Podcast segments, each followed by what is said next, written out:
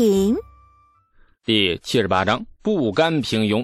据说李世民在贞观后期有点昏庸，而且笃信方士啊，也就是术士，经常在宫里炼丹求长生不老之术。他把自己召入军中时，不会正好嗑了药了吧？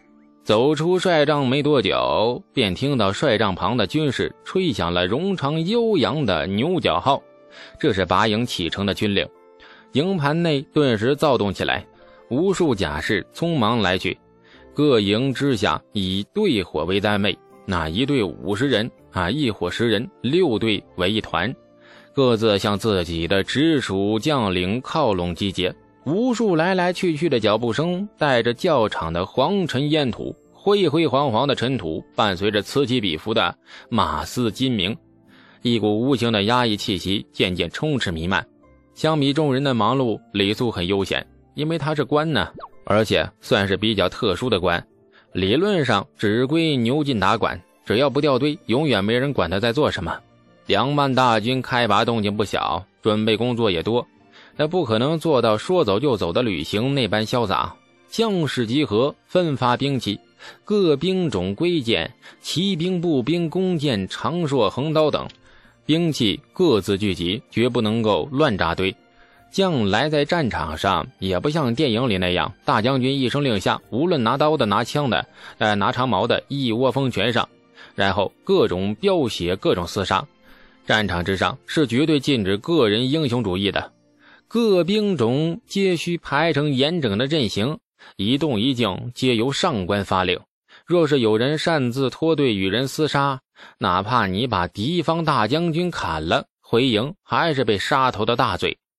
说是两万大军开拔，其实并不止两万人，两万是编制内正式作战的府兵，除此之外，还有许多编制外的人员也要随军起行，比如军中的役官。伙夫负责运粮草的大型军械和后勤民夫等等，当然了，也包括李素这种不上战场只耗粮食的陆氏参军、随军长史、秘书郎、军器监丞等等。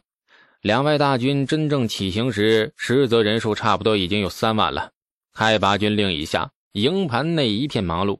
李素默默地看着周围将士们来回奔忙，有条不紊地收拾着粮草军械。大致算了一下，没有半个时辰，估计啊上不了路。于是李素也放心的在营盘内来回溜达。他很好奇大唐关中精锐到底是怎生模样。这可是千年来最负盛名的一支百战之军。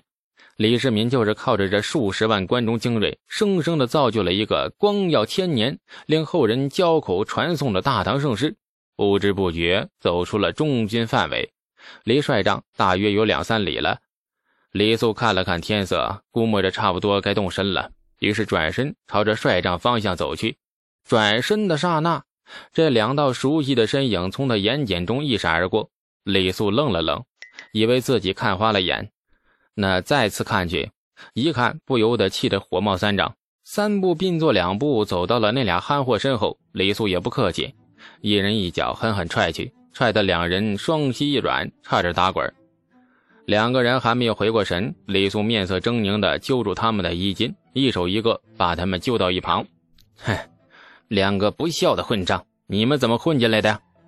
俩憨货是熟人，熟的不能再熟了。爱肥婆，爱偷窥，三观不正，智商堪忧。他们为自己代言。王庄和王直无辜的被踹了一脚，立马开启了蠢萌模式，呆呆的张大了嘴，看着李苏，半天没有反应过来。李素看着这副模样，那更来气了。蠢萌的这么高级的表情，被他们一摆，只有蠢没有萌，越看越想抽他们。又是一人一脚，终于把这俩货踹回了神儿。你们咋进来的？你爹不是把你们锁到屋子里了吗？王家兄弟被逮了个正着，神情有些尴尬。王直咧嘴笑：“哎，我哥一把子傻力气，趁爹娘出门给你们送行时撞破了门跑了。”李素见二人已经换上了府兵暗红色统一制服，而且每人腰上还挂着一块木牌，上面写着兵种、籍贯和姓名，心知俩货已经被登记在案。这时再撵他们回去，变成了逃兵，后果更严重。重重的叹气。哎呀，这李素阴沉着脸。老二，我且不说了，按律家中长子不能进府兵。那王庄，你咋混进来的呀？那个。什么长子不长子的呀？我过去跟赵兵的上官说，我是家中老二，王直是老三，就这样混进来了。李素仰天无语长叹：“要不要发明照相机呀？然后把王庄的丑脸拍下来，印成照片，满大街发放。每张照片上再加上一句话：这是王家老大，老大，老大。谁能把他认成老二？你瞎呀！”二人是李素来到这个世界上最先交到的朋友。李素心底里确实把他们俩当朋友的，对兄弟二人的任性，李素感到很无奈，连生气都没有力气了。松州是战场，战场是什么意思？你们明白吗？敌人不会站在那里傻傻的伸出脖子让你们砍，你们不是我，你们上了战场是要拼命的。王庄笑呵呵的点着大脑袋，哎呀，知道了，嗯嗯，我们就是拼命的。我拼拼拼，你拼了个屁命啊！王庄，你更混蛋。哎呀，爹娘上个月才把你的亲事谈妥，就差定日子下聘礼了。你若成了亲，生了娃，想死我都不拦着。现在你们二人都来了，万一死在战阵上，家里只剩下了一个老四了。你王家这一代生了四个，乡亲们都羡慕你家开枝散叶。如今倒好，闹天花死了一个老三，打吐蕃你们又来凑热闹，就不担心你爹娘在家里哭瞎眼吗？一番话说的二人低下头。许久之后，王直抬头盯着李素：“李素，我们兄弟知道你对我们好，只是……”王直叹了一口气，神情黯然：“只是家里太穷了，太平村太小了，我们不想一代又一代过着同样的生活。大唐军功封赏最后，我们拿命搏一搏，生死都是天意，一辈子窝在村子里强。”但李素竟然无言以对。两个寒门农户少年，两颗不平凡的心，那就是不甘平庸的心。贫寒驱使他们走出村子，用性命搏一个未来。从古至今，有过多少这样的故事啊？成也好，败也罢，他们得到的只是一段人生，而后人得到的是一段故事。还能说什么呢？劝他们回家，用贫寒换一生的平安。李素是朋友，但是不是他们爹娘。既然他们对自己人生做出了选择，他有什么理由阻止啊？拍了拍王庄的肩，李素沉重地说：“不多说了，既然已经入了府兵，算是把脑袋拴在裤腰带上。你们多保重，临阵莫贪功，莫慌乱，一定要全虚全尾的回来。”王庄和王直绽开了笑容，重重点头，垂头看了看他们腰间的木牌。王直分进了弩箭营，而王庄或许因为壮士魁梧的缘故，竟然被分到了陌刀营。陌刀是大唐军队战场的绞肉机，一队千人的陌刀队足可以将上万敌军绞成一堆堆碎肉。不过陌刀很重，这柄手加上刀刃，足有那近丈长，重达二十来斤。临上杀阵时，一千或者两千陌刀队排成整齐的方阵。在将领的指挥下，将陌刀挥舞舞动起来，一边舞动一边向前推进。任何敌人碰到，便是身死肉碎的下场，是真正意义上的绞肉机。战场不管什么兵种都是有危险的，而陌刀队作为唐军最重要的军种，战事不利时，往往要发挥扭转乾坤的作用。冲杀也是第一线的，当然了，也是最危险的。王庄似乎不知道自己要面临什么。只是咧着嘴憨厚的笑，李素的心更沉重了，却也说不出什么，只好拍了拍他们的肩，叮嘱他们保重。帅帐方向牛角号吹响，李素与二人道别后，急忙的往回走。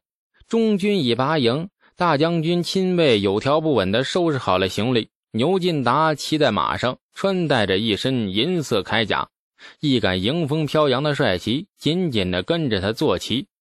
这前锋五千骑兵已出发，中军各兵种也启程了。李素也骑上马，跟帅帐几名文官走在了一起。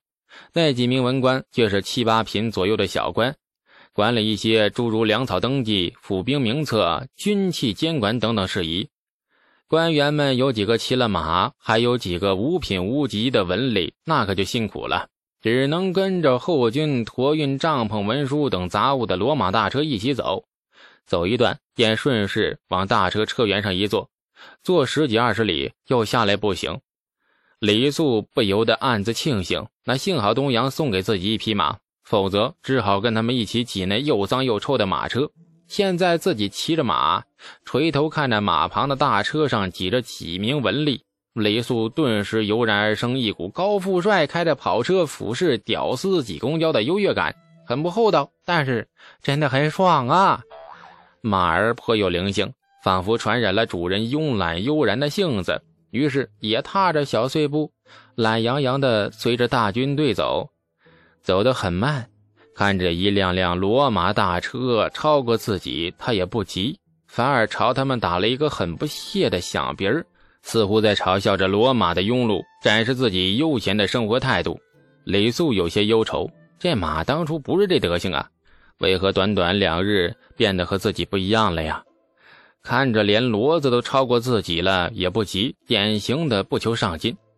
李素不轻不重地拍了一下马儿的大脑袋，然后怒了。用点心，我可以懒，你不能懒啊！不然我把你卖掉，卖到别人家给骡子配种。